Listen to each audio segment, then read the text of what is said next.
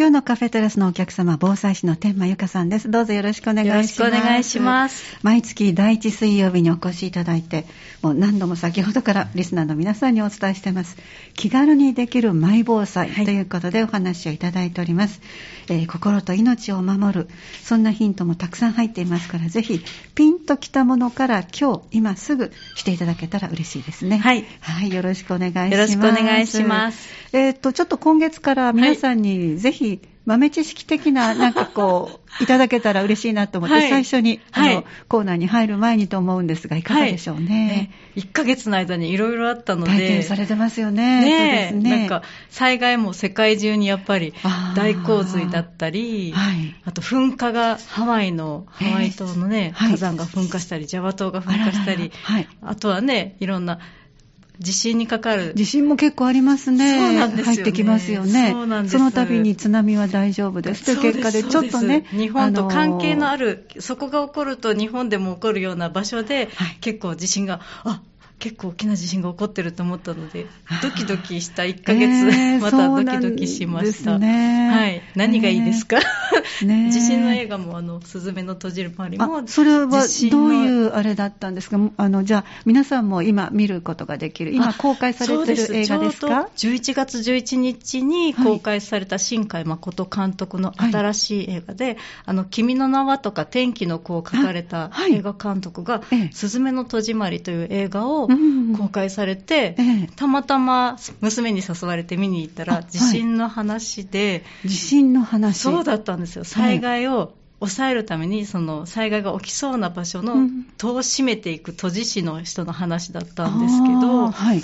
その話、だから地震というか、その寂しくなった土地から地震のそういう元みたいなものが出てきて、そのみんなの気持ちっていうか、思いが地震を起こすではないですけど、うんそういうふうな意識に関わる話。アニメーション。アニメーションなんですけど、ね。映画の、はいあの、その、絵がすごく美しかったり、ええ。音楽がいいので、見に行く方、あの、行く方も多いと思うんですけど、あはい。ええあの、改めて、その、行ってきますの数だけ、ただいまがありますようにっていう、そのはい。言葉がはい。私は本当に、私もそういう思いで、いつも防災講座とか、うんこういうところでお話をさせていただいているのでうん、本当に日頃の当たり前の生活がええとってもありがたくって、感謝できることなんだよっていうのを改めて思い直せる、客観的に見れる映画で、私はすごく感動して、2回見に行きました。確かに今おっしゃったように、行ってきますはい。という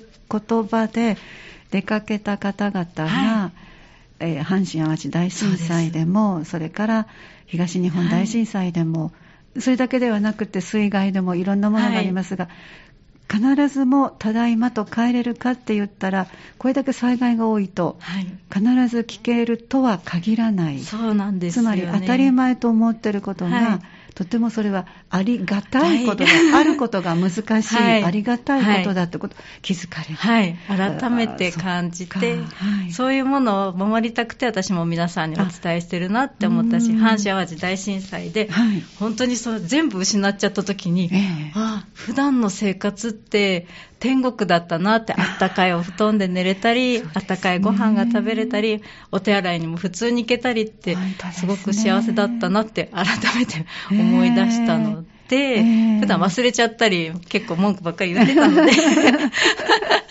みんなそうですね、うんなんかもう当たり前に思ってしまってたら、はい他のことでうまくいかないのをね、はい、なんかすごあく、あ あ、じゃあこうじゃ言ってたなって。のできないことを数えてしまってましたけど。そうなんです、そうなんです。ーあの時から本当にもう普通の、あったかい布団で寝れるために幸せだなって思ったり、はいみんなにもそれをずっと続けてもらえたら、もし災害が起こったとしてもうん、それが小さく済んだり、衝撃が小さかったり、日頃の生活からこう、備えていたら、ええ。ちょっとでも、なんだろうな、あ、あったかいお茶が飲める準備があるわとうんそういう備えとかにも、はい。なんか心の備えに伝わるっていうのは、うん。そういう面もすごくあったので、ええ。通じるものがめちゃくちゃあ って、そうですはい。ね、つまりこう備えるっていうことは何かがあった時でも当たり前と思ってた生活をうん続けられやすい,、ということなんですね。はい、あのあー。ほっとできたりもそうですしですね。何かあっても寝る準備とかもねもし寝るのが大好きな人だったらこの大好きな毛布を持っていこうとかいろんな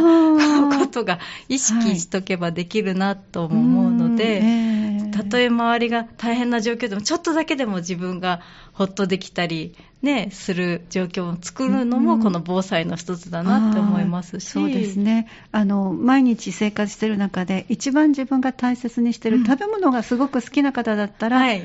それを充実させる準備をすればいいし、はい、私もその一人なので、美味しい非常食っていうか、おっしゃってましたねはい。以前からね。普段からええ。どれが好きかなって子供たちにもいろんなのをね、フリーズドライでも、ええ。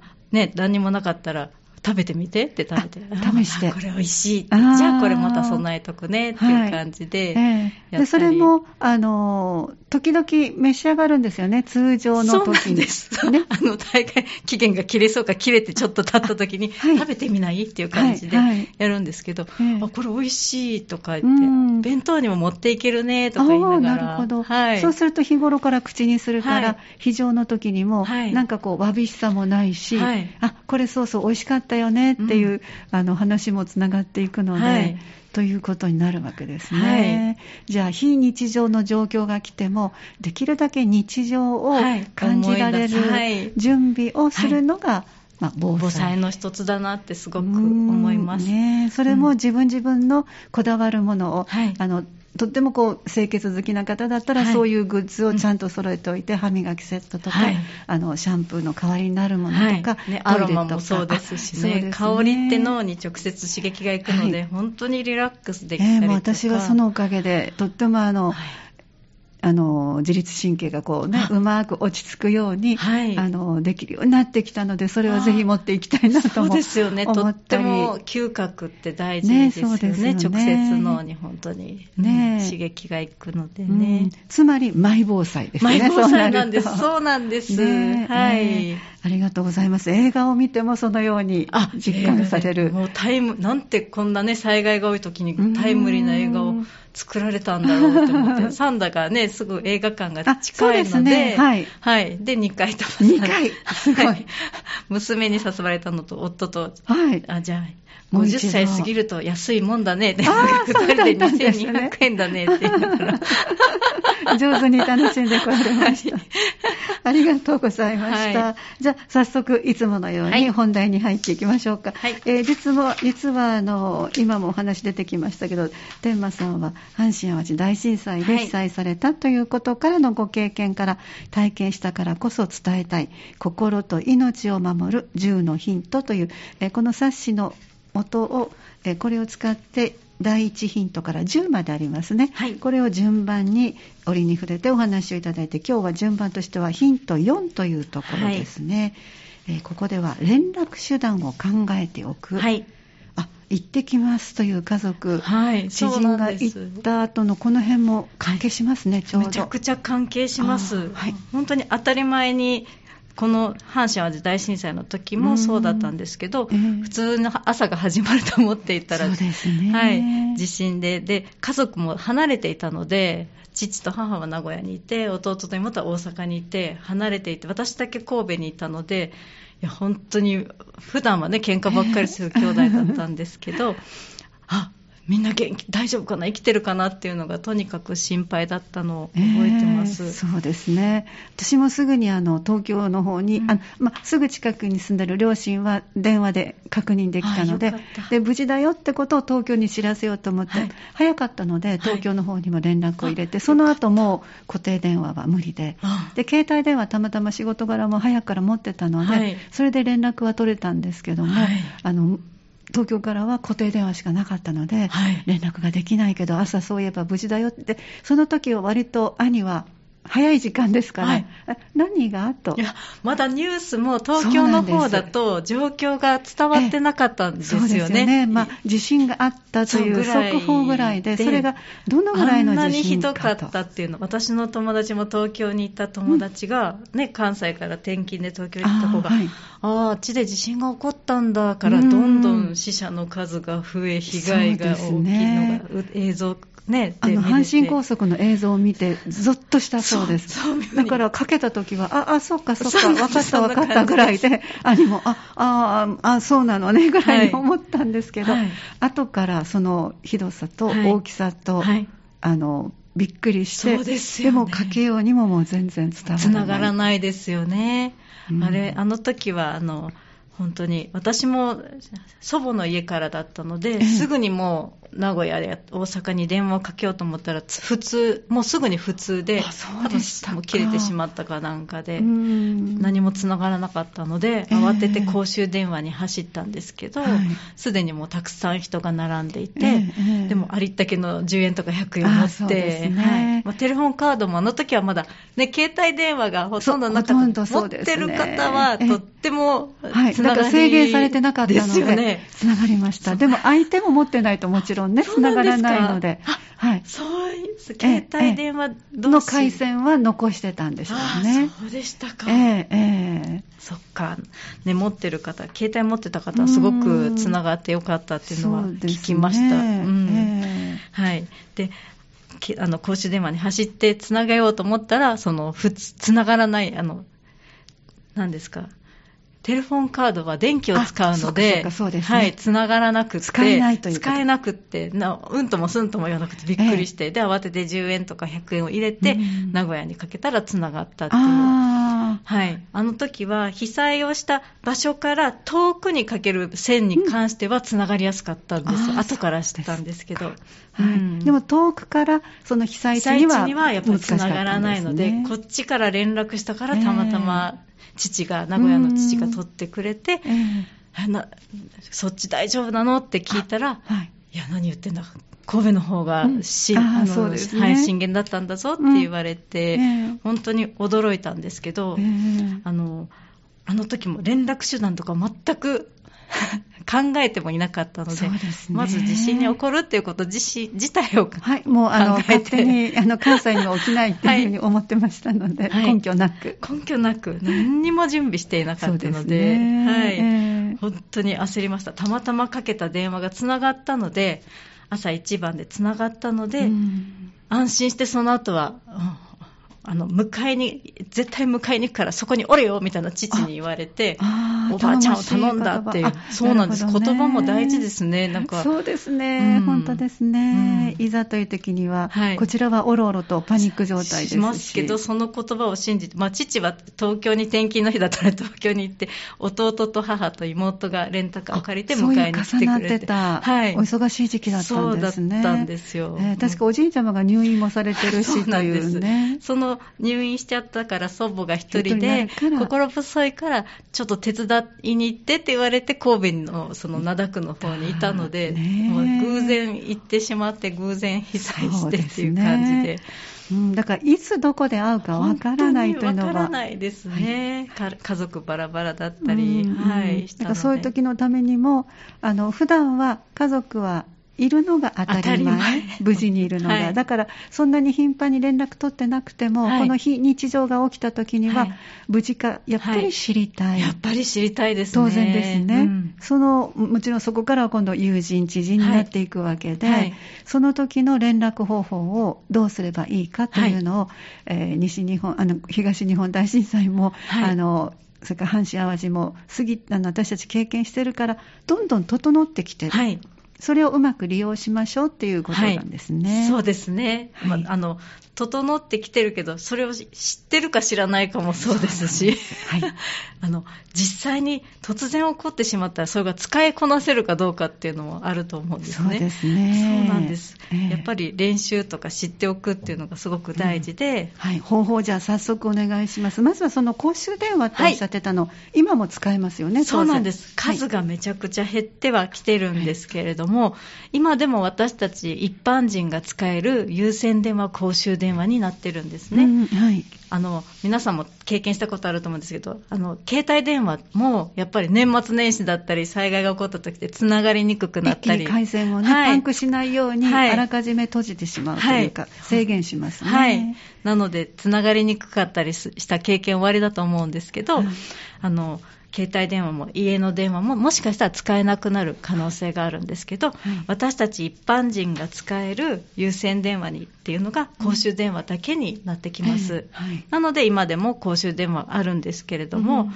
あのある場所がすごく限られてきてしまっているので、ええ。24時間使える公衆電話の場所はどこかなっていうのをまず知っていただきたいですね。そうですね、うん。これはもうお散歩のついでにちょっはいとチェックすれば、今からでもできますね。はい。はい。うん。大体駅とかはい。商業施設にはあったりとか、こういうね、あの、イオンさんだったりもね、はい。そうですし、あと、コンビニはいかがですか？もうないところがない多いですか？ところが増えてきましたね、見るようにしてますけど。そうですか。うんだいぶ維い持とかも大変なのかな。あーそうなんですかううんんなんか物を詰められちゃったりとか、なんかいたずらが。いたずらもあったり、はい。なので、駅のはね、一応見て回ると、各駅にはね、ちゃんとうん結構立派な公衆電話があって、ええええはい。で、駅のその公衆電話の上の方に災害の時の使い方とかも書いてあったりするんですけど、はいはいうん。あの、24時間使える公衆電話の場所を知っておいていただきたいなって。ということは、あ、そうか、お店の中だったら入れないですからね。はい、学校の中とかだと使えなかったりするので、ねそうですねあはい。はい、わかりました。皆さんぜひちょっとお散歩のついでに。はい、本当ですね。ね今日暖かいので、ええよかったら、はい、はい、お願いします。公衆電話、意識しないとなかなかね、目に入らないものですよねぜひで見つけて、で、触ってみてほしいんですよね。あの、確認してもらわないと、あの、全然ほら、使われないので、ガムが入って、ガムでこうお金を入れるとこが塞がれてたり、ベタベタしたりなんかすることもあったみたいで、うん。報告を受けるんですけど、ええ見つけたけど、結構ベタベタでとか、つ壊れてたり使えなかったよっていう時そしたら管理されてるところにお伝えすればね。連絡したりしていただけたら、はい、はい。あと10円とかね、100円とか、ええ。あとテレフォンカード、今でもあると思うんですけど、ええ。練習もして、使い方の練習もしていただきたいんですよね。あの若い方は、はい。特に子供さんははい。かけたことがないっていうのがあるので、はい。あの笑い話のようにね、受話器を置いたままお金を入れるという。そう。ねえ。そうです、そうです。上げてからじゃないとね、ブーってな何としても落ちてくるから使えないと思ってるかもしれないけど、はいい、やい。や、受話器を取りましょうと。はい、本当に、まずそこから、なので、最近、防災訓練とかでデモ機があってあ、練習してみましょうっていうのがあったりしますね。でもやはりテレフォンカードは使えない場合がありますよね、はい、停電ということで。停電がしてたりとか、うん。まあ、逆に災害があった地域では無料で通話ができたりっていうのも時もありますか？はい。あ、そうですか。なので、はいはい、それは機種とかにもよるので、うん。はい、お近くにあるのがどういうか感じかなっていうのは知っそうですね。といていただけたらなって思います。じゃあまずはもう公衆電話がどこにあるのか、しかも夜も使える、はい使える。24時間使える場所を確認しましょう。はいこれがまず、え今すぐできることですね。はい、インターネッットでも調べられるので、あそうですか。はい、はい。公衆電話の場所、その他はいかがでしょうか？はい。あの、災害用伝言ダイヤルっていうのをよく聞かれると思うんですけど、ねはいはい。あの、171の、はい。あの、あれも一回使ってみてほしいんですけど、うんあの、171、1とした後に、し自宅の電話番号だったり、携帯電話の番号だったりを入れると、そこに伝言を入れることができたりするので、うんその番号、あの、また伝言を聞きたい人は今度171の2で、その聞きたい、あの、電話番号を入れてもらうと、伝言が聞けるっていうシステムがあるんですけど、はい結構これも練習しておい、あの、なかなかね、突然災害が起こったからって使えないので、はい練習できる日日程っていうのがあるので、ぜひ体験できるときに練習してみていただきたいなって思ってそうま。ですすね。電話をかけるだけで自分の無事を録音できるシステムがあると、あります。思っておいていただいたらいいですね。はい、本当です。そうです、そうです。えーだから振りあの自分の声を入れるときには、えこれはやっぱりちょっとメモで、はいあの番号を書いておかれるかあの方があの携帯のところのあの住所録っていうのが、はい。そこに伝言ダイヤルのところに入れるとか、はい。なんかご自分の方法で、はい。171でもご自分だったらもう入れたらいいんですねまずはね、だから番号が自宅、ご自宅だったらみんな共通でそこにかけれるので、そねはい。それも決めておかれたらいいと思うんですけど、ええ。この番号に登録しとくねっていう感じで、うん。ええ。はい。それで聞く場合は171の2ということで、はいこの違いはあの、言ってくれます。録音を聞かれる場合はとか、入れる場合は1を、聞かれる方は2をっていう感じで言ってもらえるので。案内してくださるはい。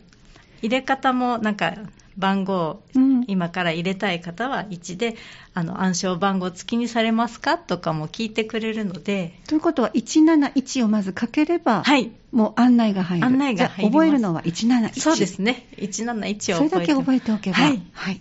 よかったら練習できる日があるとね、ここでも何度もお伝えしてますけども、はい改めてご紹介ください。はい。毎月1日と15日、はい。あとお正月の三が日、あはい。防災週間8月30日の朝9時から9月5日の5時までと、はい防災ボランティア週間1月15日の朝9時から1月21日の5時からってなってます。はい、つまりこれは1月17日のはい阪神・淡路大震災をそ挟んで、えーそれを挟んだいわゆる15日から始まる1週間ということですね。そうで。す。かりました。あのまあ、今はね、本当いろんな形で調べることもできるので、はい。まあ、1日と15日はいとお正月ぐらいをちょっと覚えておかれても、当ですねうんうんいいかもしれませんね。ね練習なさってみてください。ぜひ、お正月ね、皆さん揃われたりもね、あそうですねると思うので、ははいい。とにかく自分の無事、それから知りたい人の無事を知る方法っていうのは電話だけではなくって、録音をして置いておくこともできる。はい。その次他にはありますか？はい。あの、携帯電話の災害伝言版、はい。はい、サービスっていうのがあります。では、一曲挟んで、そのあたりをじっくり伺ってまいります。はい。え今日は第1水曜日ということで気軽にマイ防災お送りしています。お話はいつものように防災士の天満由香さんです。後半もよろしくお願いします。よろしくお願いします。えー天満さんにはご自身が体験されたところから作られた体験したからこそ伝えたい心と命を守る10のヒント。この冊子に沿って今日はヒント4のところのえー連絡手段を考えておくという、はいそれこそ先ほど前半でおっしゃってくださった、えー、と映画のタイトルもう一度お願いしますすずめの戸締まりです。時々今、はいあのテレビでもコマーシャルしたりしてますす。ね。はい。行ってきますの数だけただいまがはいあるというね、はいそれが本当に願いですよね。そうなんです。私も本当うね、自分の家族もそうですし、周りの方もそうですそうですよねうんだからその、まあ、身近な場合は交通事故があったりして、はい行ってきますがイコールただいまにつながらない場合もはいある。そんな備えができるものは備えておきましょうということで、連絡手段、確かに本当にあの連絡したいと思う、はい。ベースには当たり前と思っている家族が何かあった時には、はい一番やっぱり心配ですね。そうなんです。いても立ってもいられなくなってしまうので、はいうん少しでもその方法を知って準備していただけたら、ねはい、ねと思うんですけど、ええあの、一つだけじゃなくてね、複数用意してあ思いてもらうのが一番いいなって思うんですけど。ね。今本当いろんな形で連絡取り合ってますけども、はいその中を複数持っておくと、どこかでヒットする。はい。で、使えない場合は、これはダメだったけど、こちらがいけるという。感じで。はい。で、事前に今はできるものということで、はい。えっ、と、電話をかけて、はい自分の無事を声で録音できる、えー災害用伝言ダイヤル。ダイヤル。171だけ覚えておいた後の流れははい言ってくれるので、はい。で171の覚え方はいない。ね、いてほしい人がいない場合の、いない人にはい。自分のことを知らせるということで、い、ない、はい。171。はい、ありがとうございます。はい。そして曲の前にお話してた、あ携帯電話の、はい、災害伝言板サービスとか、さい。ええはい、あるんですけれども、ええ。NTT の方にも災害伝言板 Web171 っていうのがあるんですけど、ええ。あのまず、これはメールアドレスを今の何も起こってない時点にも入れられる、準備が、備えができる連絡手段になるんですけど、先ほどのはあのオープンしました、はい、災害が起こりましたって言って解説されて使えるようになるので、災害伝言ダイヤルは。はい。はい今度のこれは、今から備えられるあの連絡手段の一つなんですけど、うんはい、あの例えば携帯電話お持ちですかね。お持ちでしたら、各会社にこの災害伝言板サービスっていうのがついてるんですね。ついてますので、はい、ただアプリをインストールする必要があったりするので、わ、はい、からない場合は、あの携帯電話の会社などに行って手伝ってもらうとか、うん、あとは、ね、はい、若い方とかご家族の方にちょっと見てもらってインストールしてもらうっていう,、い。う方法で先に準備しといていただいて、うん、その後に登録があの10件までメールアドレスを登録できるんですね、はい、つまりそれをしておくと何が便利なんですか、はい、はいもし災害が起こった時に、連絡付き、電話もダメ、わざわざ公衆電話も行けないっていう時に、この災害伝言板サービスがオープンしていれば、登録している、例えば10件の、10人の人に、同時に、例えば無事です。被害があります、自宅にいます、避難所にいますって文言が選べて、その後に自分のコメントが載せて送信ができるんですね。いっぺんにその登録している10人までだったら、同時に送れるので、一人一人の確認しなくても大丈夫ですし、向こうからの返信もできるようになっているので、あ、私はここにいるよって、僕はここにいるから大丈夫、みたいに連絡が来るので、いっぺんにその、心配な時間がすごく短くて済むといいますか。ね、手間もね。はい、手間も全然違います。じゃあ、事前にまずは登録をしておきました。はい、で、いざそれを使うときはどうやったら使えるんですか、はい、あの災害が起こって、はい、この171が使えるときには、こちらの災害伝言板サービスも使えるようになっていると思うの。同時に解説。同じような時期に解説されると思いますし、はい。はい、あの NTT の方にもあるので、私は Web171 っていうのを開いて、ええ、そこにも登録をしておくと、また違うんですか？あの会社が、携帯電話会社がやっているものと、はい、NTT さんがやっている方とあるので、はい。ええ、できたらもう両方やっておかれると、うんうん、なんか NTT さんの方はすごくて、その携帯、あの電話番号を入れると、その伝言を文字化したものが聞け、はい、見ることもできるようになってるそうです。録音は言葉で言うのに、はい、文字化したもの、その携帯、はい、あの電話番号を入れると、ええ、そうやって相互で最近はサービスを受け取る側は文字で見ることができる、はい、っていうふうにインターネットで書いてて、はい、新しくなっているなと思って。そうですね、はい、でもそれは解説されたら次どういうアクションをすればいいんですか？登録はしてます。はい、はい、で登録していたらあとはもうそこで今のところは準備 OK で、うん、はい、メールアドレスを登録しますよね、10件まで。でね。はい、あの大事な家族だったり大切な方の、はい、連絡先を、はい、それで準備終わりです、はい、であとは災害が起こった時に、あどうしよう、あの人たちと大丈夫かなとか、自分の安否を知らせたいなと思ったらまたその災害伝言板を開いて今度は自分で無事ですとか、はい、私はここにいるので皆さん安否知らせてくださいみたいにして登録して送信すると。それはこうそういう手順で順番に出てくるわけですね、はい。はい、表示されるんですね、はい、でこれも体験利用ができるのでそうですか。練習してもらうとはい、はい。それはいつできるんですか？同じです。先ほどの、はい、はい、災害伝言ダイヤルと同じで、毎月1日と15日とお正月三が日、防災週間の8月30日の9時から9月5日の17時まで。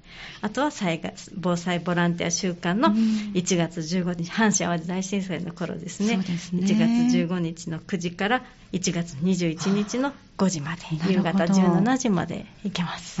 じゃああの本当に落ち着いてる時に、はい、あの10人の方々の登録を済ませておくのが、はい今すぐできること。そうです。でなかなかあのご自身でできないっておっしゃる方は、これから集まる機会があるので、はい、あの誰かよくわかる方にお願いして、することもできますね、はい、そうですね、はい、メールアドレスなので、最近、メール見ない方とかも、使わない方とかも多いんですけど、ね、はい、はい、もうそういう時のために、一個一個私も今朝改めて携帯電話が変わったので、あーはい入れ直さなければと思って、はい、やってきました。はい、ちょっと手間ですけども、はいそれをしておくことで、はい、いざという時には同時に送ってみんなの安否が知れるので、うんはい。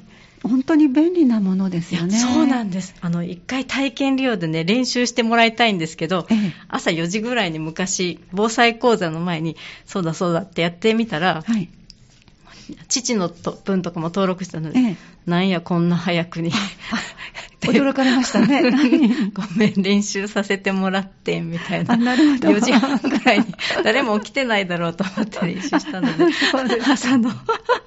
驚かれましたね。はい何があったかなと。はいはいええそうなんですね。あ、でも返信も来るんだって言って、あーそれにも驚きました。そうですねこんなにちゃんと普通のメールみたいに来るんだなと思って。じゃあ、電話はかけにくくなるけども、この伝言、えー災害伝言板サービスの方は、メールのやり取りになるので、割とスムーズにできる可能性はある。知らない方が多いので、これが一番つながりやすいんじゃないかって言われてます。そうなんですね。はい。ただ今、いろんな本当やり方もあって、はい。日頃から、あの、東日本大震災でしたかしら、チャットとか。